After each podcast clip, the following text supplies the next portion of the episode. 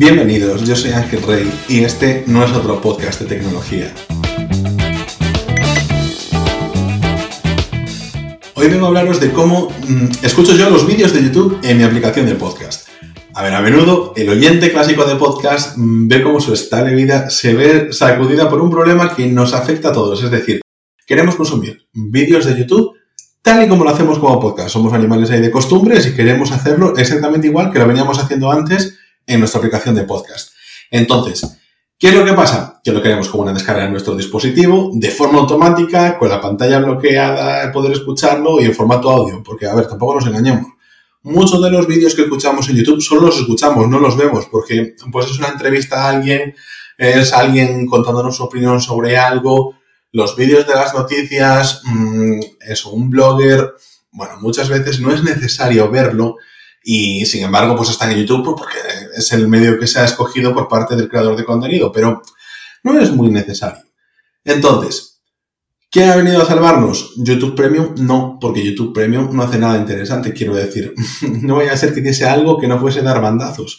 Estoy hablando de una aplicación que más bien es un servicio web, pero también medio aplicación que se llama Listenbox.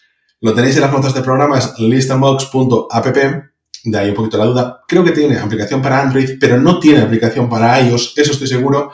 Lo que tiene es un shortcut, un atajo, para que tú puedas coger los canales de YouTube y convertirlos ya directamente a eh, feed RSS para que tú lo tengas en tu aplicación de podcast.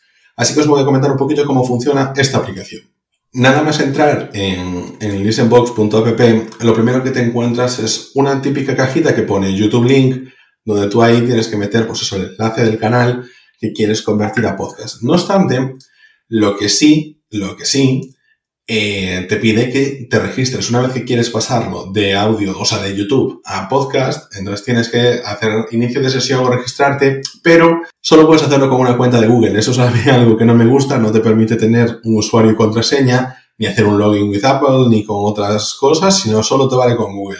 Entonces, es el primer punto negativo, pero bueno, es lo de menos porque al final, pues es el servicio que tienen y sus normas. Y entonces aquí ya, una vez que te registras, puedes poner el link del canal que tú quieres seguir y entonces te da un feed y también la opción de abrirlo directamente en tu aplicación preferida de podcast de las que tiene ahí y que ya se te importen y que los tengas tú ahí para que se te puedan descargar y los puedas escuchar. ¿Qué pasa? Esto no es oro todo lo que reluce y existen dos versiones, la versión gratuita y la versión de pago. Yo he estado probando la de pago para contaros así un poquito y bueno, pues porque la verdad me ha convencido. La versión gratuita lo que te da es, imagínate, tú coges un canal, por ejemplo, un canal que a mí me gusta mucho que es el de Nordic Wire, pues entonces lo pegas ahí, el enlace, y con la versión gratuita y te da un RSS que tú metes en tu aplicación de podcast con los últimos 50 episodios que han publicado. Y los puedes escuchar todos sin pasar por YouTube, en tu aplicación de podcast y genial. Y esto te vale para a lo mejor Oye, canales que han sido descontinuados o canales que tienes que escuchar antes muchísimo contenido, pues porque tienen un montón de información valiosa y no priorizas tanto el tener nuevos. Y tú, manualmente, dentro de un mes o cuando sea, vuelvas a pasar el link del canal por ahí, por el Listenbox, y ya te lo dará actualizado y podrás descargarte los nuevos. Si a esto a ti no es lo que te mola realmente y quieres tenerlo todo, puedes pasar a la versión de pago, que son unos 4,99 dólares Creo que si contratas la versión anual te ahorras un par de meses y entonces lo que sí es que ya pones un canal o una playlist, lo cual es muy interesante porque no tiene por qué ser solo de un canal, sino una playlist que alguien vaya actualizando con vídeos de diferentes canales y entonces eso todo ya sé que cada vez que se actualiza se refresca ese, esa URL y sin que tú hagas nada, desde el primer momento que lo metas en tu podcatcher, ya te van saliendo los episodios nuevos. La verdad, eso sí que está guay, está bastante interesante porque ya sí que se parece mucho más a lo que nosotros conocemos como podcast, pero sí es cierto que hay que pasar por una versión de pago.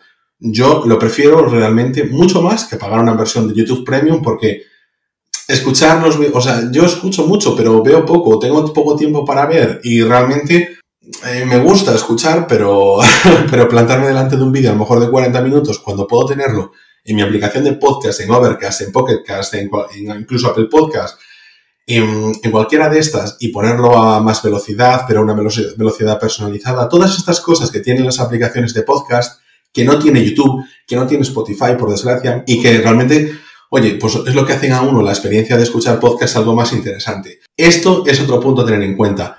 Spotify no acepta feeds, por tanto, esto es algo que creo que no podemos utilizar con Spotify. Así que cualquier persona que esté escuchando ahora mismo con Spotify, yo le recomiendo una aplicación gratuita que funciona a las mil maravillas tanto en Android como en iOS, que es Pocket Cast. Realmente es una de las mejores, una de las que a mí más me gustan. No es la que yo uso porque yo utilizo Overcast, creo que porque me gusta más cómo hace lo de la aceleración de la voz personalizada, pero Pocket Cast mm, siempre está ahí, que de vez en cuando me paso, de vez en cuando vuelvo y, es de mis preferidas, os la recomiendo mucho. Y por hoy ya estaría. Esto ha sido todo, nos vemos en el próximo episodio de este No es otro podcast de tecnología.